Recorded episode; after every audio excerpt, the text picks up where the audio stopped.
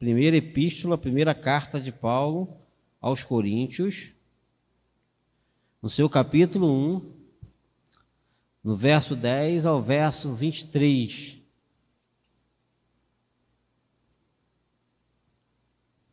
Amém? Rogo-vos, irmãos, pelo nome do nosso Senhor Jesus Cristo, que faleis todos a mesma coisa, que, faça, que faleis todas as mesmas coisas e que não haja entre vós divisões, antes sejais inteiramente unidos na mesma disposição mental e no mesmo parecer. Peço a vosso, pois a vosso respeito, meus irmãos, fui informado pela casa de, é, de Croy e que há contendas entre vós. Refiro-me ao fato de cada um de vós dizer: Eu sou de Paulo, eu de Apolo, ou eu de Cefas, ou eu de Cristo. Acaso Cristo está dividido? Foi Paulo crucificado em favor de vós, ou foste porventura batizado em nome de Paulo?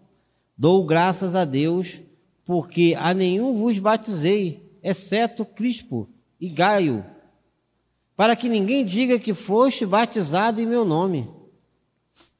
Batizei também a casa de Estéfanas. Além deste, não me lembro de. É, não me lembro se batizei algum outro, porque não me enviou Cristo para batizar, mas para pregar o Evangelho, não com sabedoria de palavra, para que não se anule a cruz de Cristo. Certamente a palavra da cruz é loucura para os que se perdem, mas para nós que somos salvos, poder de Deus. Pois está escrito: Destruirei a sabedoria dos sábios e aniquilei e aniquilei a inteligência dos instruídos. Onde está o sábio? Onde está o escriba? Onde o inquiridor deste século? Porventura não tornou Deus louca a sabedoria deste mundo? Visto como na sabedoria de Deus o mundo não conheceu por sua própria sabedoria, aprove a Deus salvar os que creem pela loucura da pregação porque tanto judeus pedem sinais como gregos buscam sabedoria, mas nós pregamos a Cristo crucificado, escândalo para os judeus, loucura para os gentios, mas para os que foram chamados, tanto judeus como gregos, pregamos a Cristo o poder de Deus e sabedoria de Deus, porque a loucura de Deus é mais sábia do que os homens e a fraqueza de Deus é mais forte do que os homens. Um texto desafiador. Na verdade, a carta de Paulo ela é desafiadora. Paulo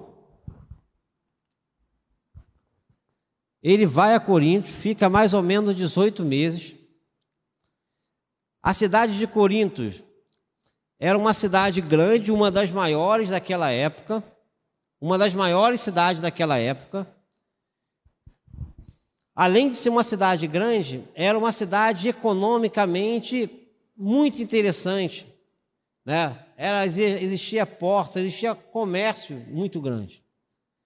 E em razão disso, da sua grandeza, era uma cidade corrupta. A corrupção naquela época era muito grande.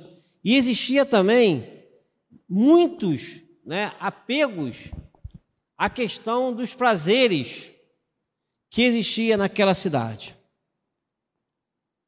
Talvez não uma cidade muito diferente, né? Ele coloca aqui uma cidade, uma das maiores e uma das mais corruptas, sendo o centro estratégico de comércio e a cidade buscar proporcionar prazeres internacionais.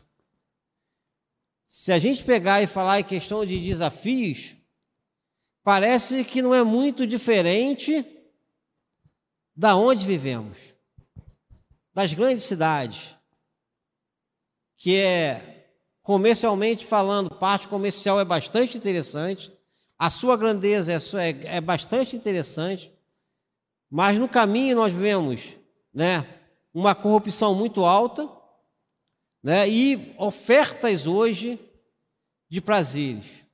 Naquela época não existia Sky, não existia internet, não existia essas coisas que temos hoje, que influencia cada vez mais a sociedade que nós estamos inseridos. Tinha todas essas responsabilidades, ou, perdão, tinha todas essas, é, podemos ser adjetivos, não podemos dizer qualidades, mas podemos ser adjetivos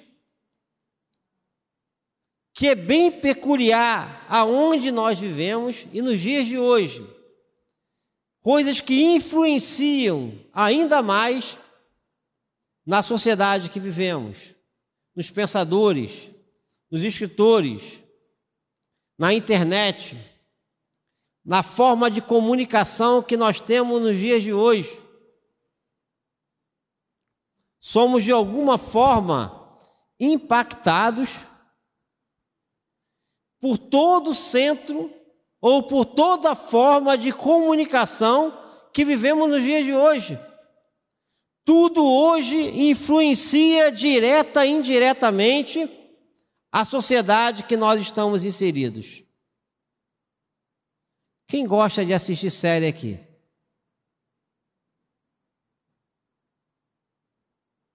Quem gosta de internet?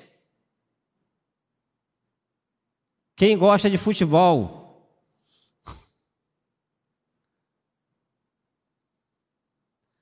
Tudo hoje, de alguma forma, influencia a nossa sociedade. E eu estou falando de coisas que nós vimos aqui, algumas pessoas levantaram a mão, que é muito peculiar. Paramos para poder discutir séries, falar de séries. Eu não acompanho muito, não. Acho que a única que eu gosto de ver, que eu cheguei a assistir, foi eu, a Patroa as Crianças. Eu acho que. Mas Luiz Felipe se amarra em série. Mas gostamos de bater um papo sobre futebol, gostamos de bater um papo sobre política, gostamos de bater um papo sobre política, sobre economia. Ou seja, de alguma forma, nós estamos somos influenciados por essa sociedade que vivemos hoje. Irmãos, quais eram os problemas, quais eram as causas que isso aí impactava diretamente na igreja de Corinto? Qual é a parte que impactava diretamente? A igreja de Corinto, ela é uma igreja que era dividida era uma igreja que tinha divisão. E a gente vai falar um pouquinho sobre isso hoje. A igreja de Corinto, ele abusava dos sacramentos. A igreja de Corinto, ela tinha desordem durante o culto, tinha problemas teológicos e os extremos de frouxidão moral e de um asceticismo doentio. Uma igreja que vivia ou tinha seus problemas, podemos dizer, de excessos.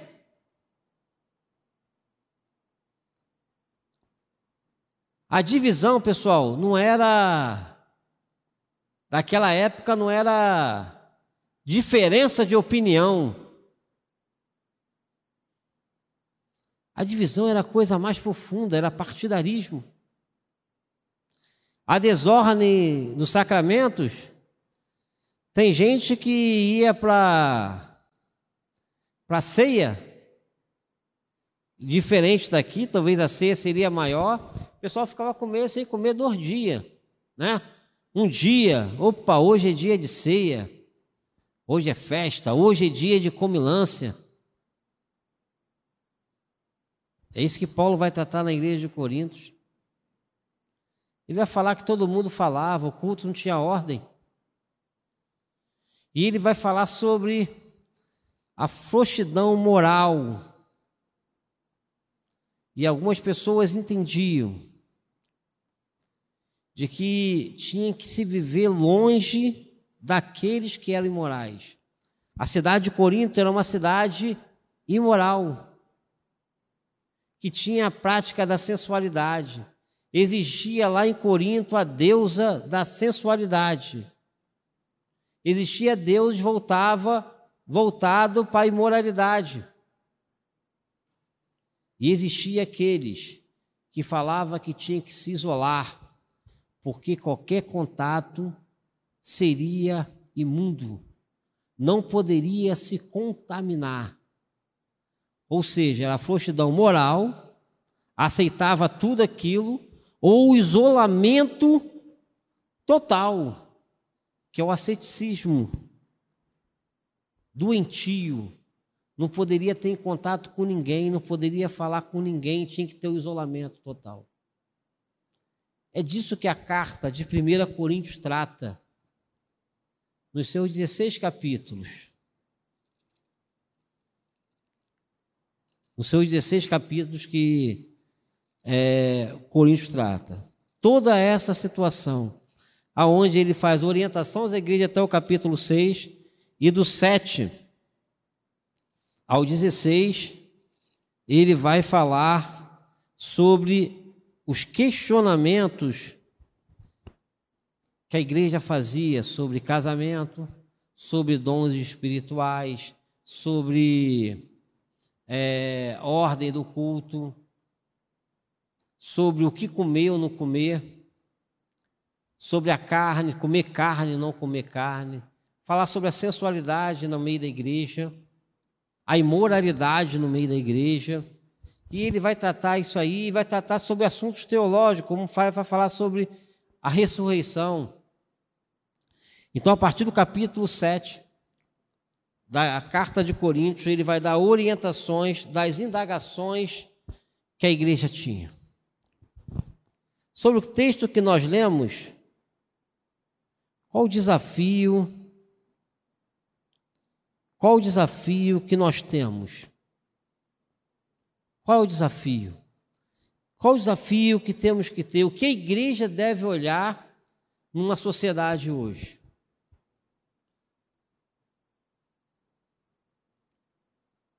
O que a igreja deve colocar como desafio?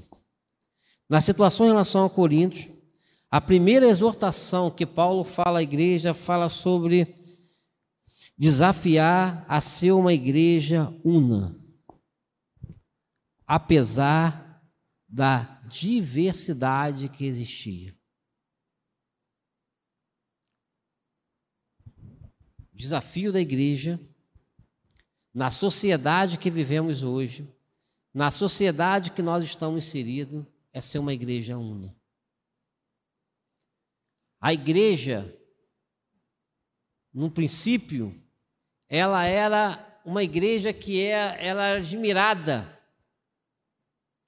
pela sua unidade, a sua unidade na oração, a sua unidade no partir do pão, a sua unidade na doutrina.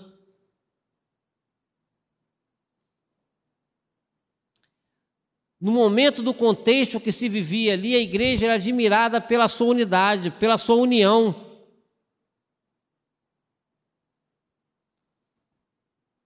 Era uma igreja que tinha uma mensagem diferente, uma mesma mensagem, apesar da adversidade, apesar de alguns pensamentos serem diferentes. O desafio da igreja hoje é ser uma igreja una, torna diferente, chama a atenção. É uma igreja que vive, se preocupa mais com as coisas que une do que com as coisas que separam. Dão mais valor às coisas que se unem do que separam. Hoje vivemos, damos mais importância das coisas que separam do que as coisas que unem. É como se o nosso pensamento fosse o pensamento mais elevado fosse o pensamento certo. A igreja tem um desafio de ter as considerações das coisas essenciais na vida da igreja.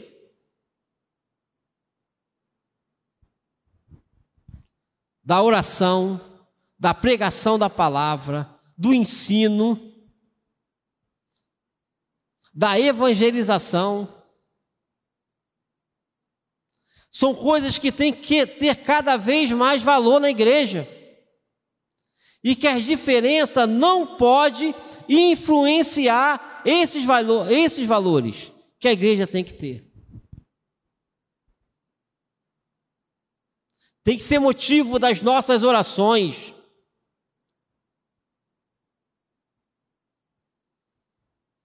Tem que ser motivo da nossa união. No versículo 11, Paulo fala perdão, no versículo 10, fala o seguinte: Rogo, irmãos, pelo nome do nosso Senhor Jesus, que faleis a todos as mesmas coisas e que não haja entre nós divisões, antes sejais inteiramente unidos na mesma disposição mental e no mesmo parecer. As coisas da sociedade não pode influenciar a nossa união. O que diz internet, o que diz em série, o que diz na TV, o que diz todas as coisas que são ensinadas, ela não pode ter influência direta na nossa união. Esse é o desafio da igreja. Entender a importância da diversidade mas levar mais em consideração a importância da unidade. Paulo vai falar muito sobre isso na igreja de Gálatas, na igreja de Éfesos, na igreja de Filipenses. Vai falar sobre isso na igreja de Romanos. Ele vai falar sobre o corpo de Cristo. Se formos ler o capítulo 12 de Romanos, está falando sobre o corpo de Cristo. Se formos ler o, o, o capítulo 12 de 1 Coríntios, vai estar falando sobre o corpo de Cristo. Se nós formos ler o capítulo 4 de Efésios, vai estar escrito falando sobre o corpo de Cristo. E vai falar sempre da questão da unidade, da edificação. A igreja tem que cooperar, os membros têm que cooperar pela edificação da igreja. E a edificação da igreja significa a união fortalecimento, a ação de toda a junta, para que a igreja possa crescer e se desenvolver. Jesus, quando expulsa um demônio, e vai falar o seguinte, ó, esse tem demônio, porque está expulsando o demônio. Os escribas estavam falando sobre isso. E Jesus fala o seguinte, cara, reino dividido não vá à frente. Temos que ser só um, Senhor. Corpo. Não existe igreja de um. Cristo habita na igreja. Nós somos o templo do Espírito Santo, mas a igreja é a união de todos. Não existe igreja sozinho. Eu não sou igreja sozinho. Eu sou igreja quando está eu, Edinho, Tiago, Valéria, Leila, André, Guilherme.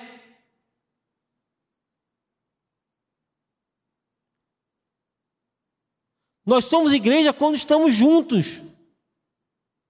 Não existe igreja separada. Não existe igreja de um só. Porque a igreja fala sobre corpo, de união. Não existe corpo só de mão, não existe corpo só de braço, não existe corpo só de pé, não existe corpo só de cabeça, não. O corpo é quando está junto. O desafio da igreja no mundo presente é a igreja se una. Se una. Nós temos que orar pela unidade da igreja. Nós temos que orar pela unidade da igreja. A igreja local, a igreja que Cristo está chamando. Nós temos que orar pela unidade da igreja. Irmão, se eu não concordo muito com aquele irmão, ore por ele. Intercida pela vida dele. Em vez de criticar, ore. Ore. Esse é o desafio na sociedade. Os problemas nós vamos conseguir vencer com a união. Temos que orar pelos nossos jovens. Nossos jovens têm que estar aqui na igreja. Tem que se fazer presente. Quem não está aqui, ore por ele. Interceda pela vida dele. Temos que orar pelas mulheres da igreja, pelos homens da igreja. Quem não está aqui, ore. Temos que ser uma igreja una. Isso é o desafio que Paulo fala. Paulo exorta a igreja. O segundo desafio é que nessa unidade,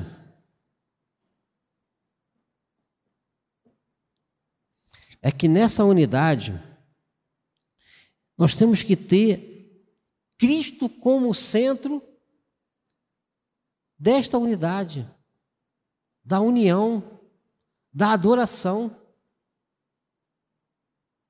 Um dos problemas da igreja de Corintos é que a diferença estava virando partidarismo, facções. É como se você fosse assistir um Vasco e Flamengo no Maracanã. Quem fosse Vasco não pode passar para o lado do Flamengo, e quem fosse Flamengo não pode passar pelo lado do Vasco.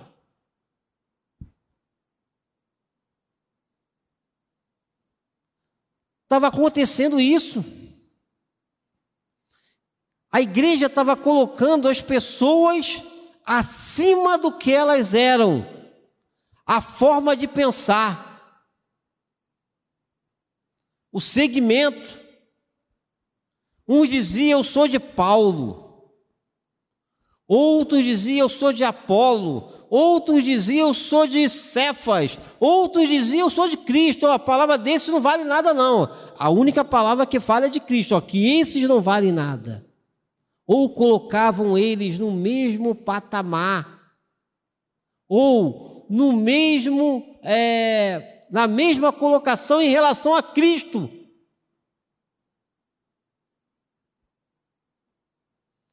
Os pensamentos, a forma de pensar tinha mais valor do que o agir em união. Paulo, no seu capítulo 3 de 1 Coríntios, vai falar que isso aí é uma igreja que não crescia, que não, amadurecia, que não tinha amadurecimento, era uma igreja que vivia como criança, que não conseguia receber o alimento sólido.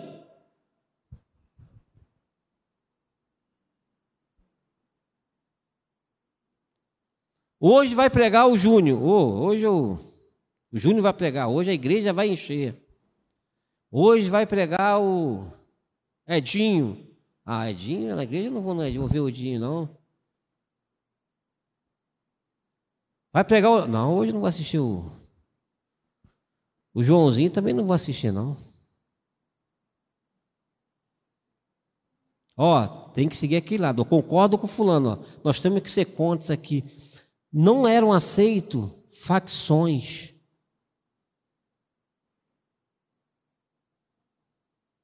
No meio da igreja, onde as pessoas eram sendo colocadas superior a Cristo. Nos desafios de hoje, onde tem vários tipos de mensagens, hoje onde muitas pessoas falam, nós temos do cuidado de não colocar essas pessoas em igualdade a Cristo ou superior a Cristo.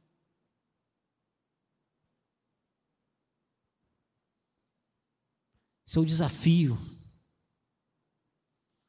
Paulo, quando vai falar sobre dissensão no capítulo 3, vai falar o seguinte: ó, Paulo plantava.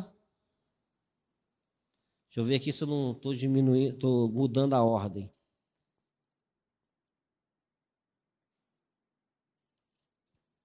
Ele diz o seguinte: quando, pois, diz eu sou de Paulo ou eu sou de Apolo, não é evidente que andais segundo os homens? Quem é Apolo? Quem é Paulo? Servos por meio de quem creste, e isto conforme o Senhor concedeu a cada um. Eu plantei, Paulo regou, mas o crescimento veio de Deus. Dá mais valor ao homem do que a Cristo é, o, é perigoso em relação à dissensão da igreja. Nós somos servos de Deus, nós somos instrumentos de Deus. Nós temos que pregar a mensagem de Cristo, mas não podemos colocar as pessoas acima do que elas são. Paulo vai falar sobre, no capítulo 12, sobre dons. Sobre dons espirituais. Deus nos deu, cada um, cada um, o dom, o chamado. Ele vai falar em momentos que aqueles que parecem ser os mais simples são os mais valiosos. Quando Paulo fala sobre a unidade da igreja, ele vai falar sobre a nossa igualdade. De que estamos todos nós como dependentes de Cristo, falhos, necessitando de orações. Que ninguém é melhor do que ninguém que o chamado de Deus, todo chamado tem a sua importância e que faz a diferença. Que isso tem a ver, meu irmão? No desafio da igreja, faz aquilo que Deus te chamou para fazer com todo esforço, porque Deus te chamou, porque você tem uma parte na edificação da igreja. Não supervaloriza aquilo que para não ser valorizado. O centro do culto não é o homem, o centro do culto é Deus. Deus é o centro do culto. Deus que deve ser adorado, não o homem. Mas Deus escolheu cada um de nós para ser instrumento dele na edificação do crescimento da igreja. Esse é o desafio. Desafio de saber entender isso. De saber entender a importância de cada um. E saber entender que nós não podemos também supervalorizar aquilo que não pode ser supervalorizado. Só Cristo deve ser adorado. A igreja muitas vezes se decepciona porque acha que alguns líderes são super-homens. Super-homens, que nada, são falhos, como cada um de nós. São dependentes de Cristo, são dependentes das orações, são dependentes muitas vezes de ajuda e às vezes eu falo espiritual, porque são gente de carne e osso. Somos desafiados hoje na igreja a não valorizar, quando fala a questão das facções. E na sociedade que vivemos, nós somos desafiados a pregar a cruz de Cristo como é no texto. Quando Paulo fala sobre as questões das divisões, Paulo fala o seguinte: ó, foi Paulo crucificado, é Paulo que salva, é Paulo que morreu na cruz, é Paulo que virou Cristo, que desceu do céu, não. Paulo tinha uma preocupação tão grande na mensagem dele, não da sua supervalorização. Paulo vai dizer na sua defesa da igreja, a segunda carta de Coríntios, que ele fala que é um dos maiores dos pecadores. Ele vai falar que ele tem um espinho na carne. Ele quer dizer que ele era humano como todos que estavam na igreja, como cada um de nós. E ele fala sobre a questão do batismo. Da hoje a igreja presbiteriana só o pastor batiza. Não vou entrar nesse mérito, ele vai dizer o seguinte: eu não batizo para não dizer que o batismo é em meu nome, para anular os feitos de Cristo, os feitos de Cristo na cruz. A igreja, nesse mundo hoje, que é influenciado por vários tipos de meios de comunicação, não pode deixar de influenciar a sociedade que vivemos sobre os méritos de Cristo, os feitos de Cristo, os valores de Cristo, que é o evangelho que devemos pregar. Que é a cruz de Cristo nós somos desafiados a pregar o verdadeiro Evangelho, o Evangelho genuíno, o Evangelho bíblico, que é baseado nos feitos de Cristo, nas ações de Deus e nas ações de Cristo. O Deus encarnado, que habitou entre nós, que levou sobre nós, sobre ele, todas as nossas transgressões. Alguém que se tornou maldito, para que possamos ter oportunidade de vida e vida em abundância.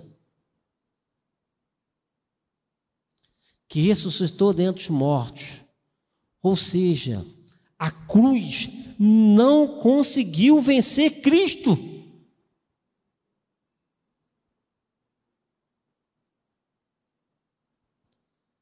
Esses feitos de Cristo atingem todos nós nos dias de hoje.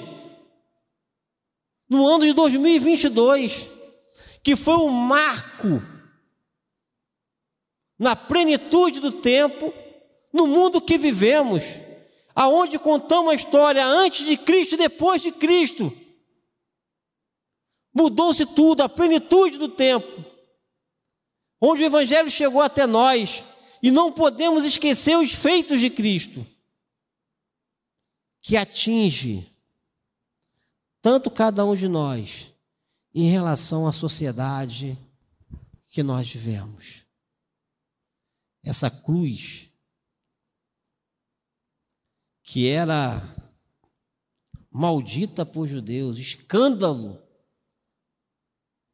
e era loucura para os inteligentes, para os donos da sabedoria, para aqueles que tinham conhecimento.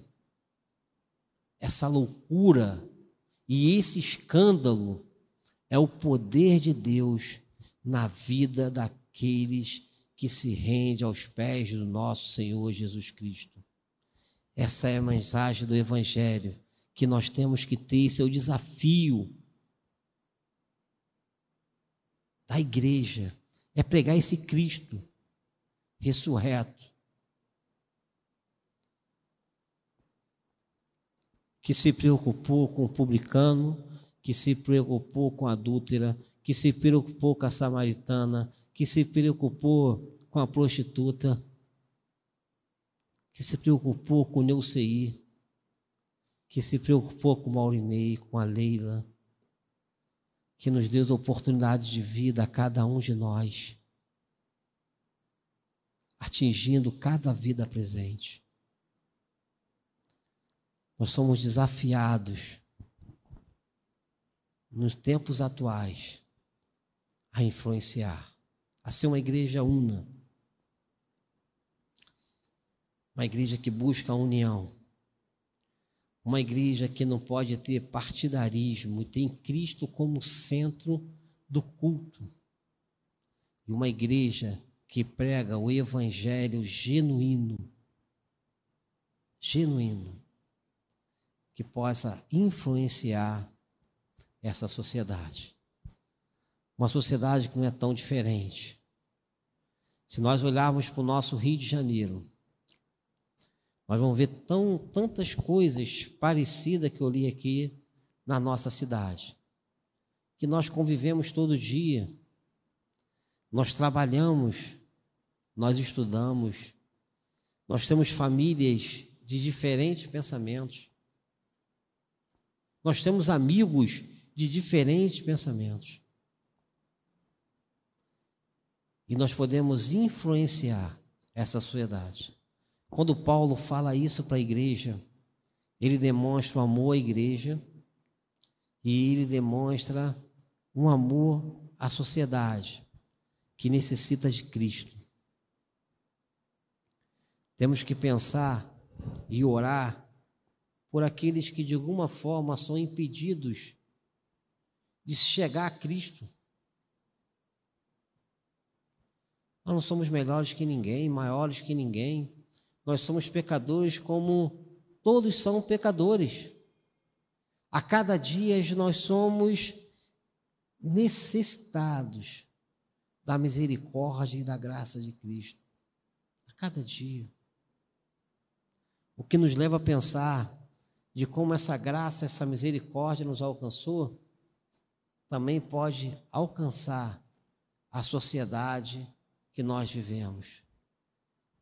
Então oremos. Oremos. Não se achamos melhor do que ninguém, maior do que ninguém. Colocamos em prática a nossa oração daquele que nós possamos alcançar.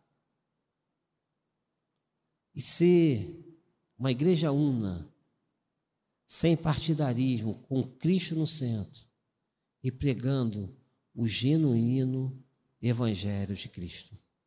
Que Deus abençoe a todos nesta noite e que possa a graça dele estar sendo derramada a cada instante da nossa vida, da qual nós somos dependentes. Que Deus nos abençoe e nos guarde. Em nome de Jesus. Amém.